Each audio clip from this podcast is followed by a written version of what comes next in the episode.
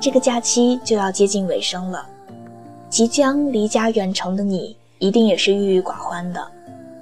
几年前的你，向往外面的世界，立志自己要好好学习，好好工作。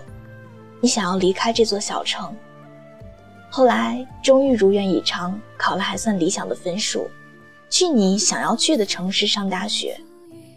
然后，可能你还会做一个北漂，或者想要留在一线城市，继续远离家乡。不管你未来的职业是一个军人，还是工程师，或者是一个新闻工作者，也或者只是国企里的小职员。这些都不重要，你在这一路上不忘初心，你一直在坚持着你自己认定的准则。我相信，终有一天，你会等到你心里的那个他。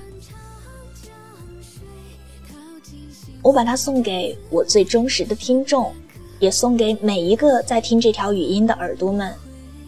这个节目自开办一个多月来，总有人在各个平台上。每天的这个点儿都在等着，也会有人私信问我，放不下该怎么办？问我他是不是真的爱自己？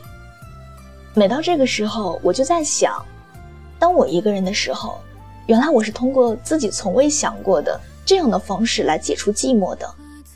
原来我们是在互相陪伴着，因为我们素面未谋，所以能够说出的话就要比与周围的人还多一点。越到这个时候，我就越不敢把这些发到我自己的朋友圈还有空间里。我害怕失去了当初想要做这个节目的意义，哪怕电台还有公众号，它是在一点点的成长起来，也要好过我的听友都是些周围的人。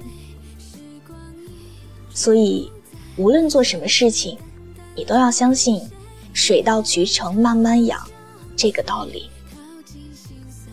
当你再次远离家乡，重新启程奋斗的时候，我还会一直陪在你的身边，听你诉说，跟你说晚安。你要知道，没有那么多的不快乐，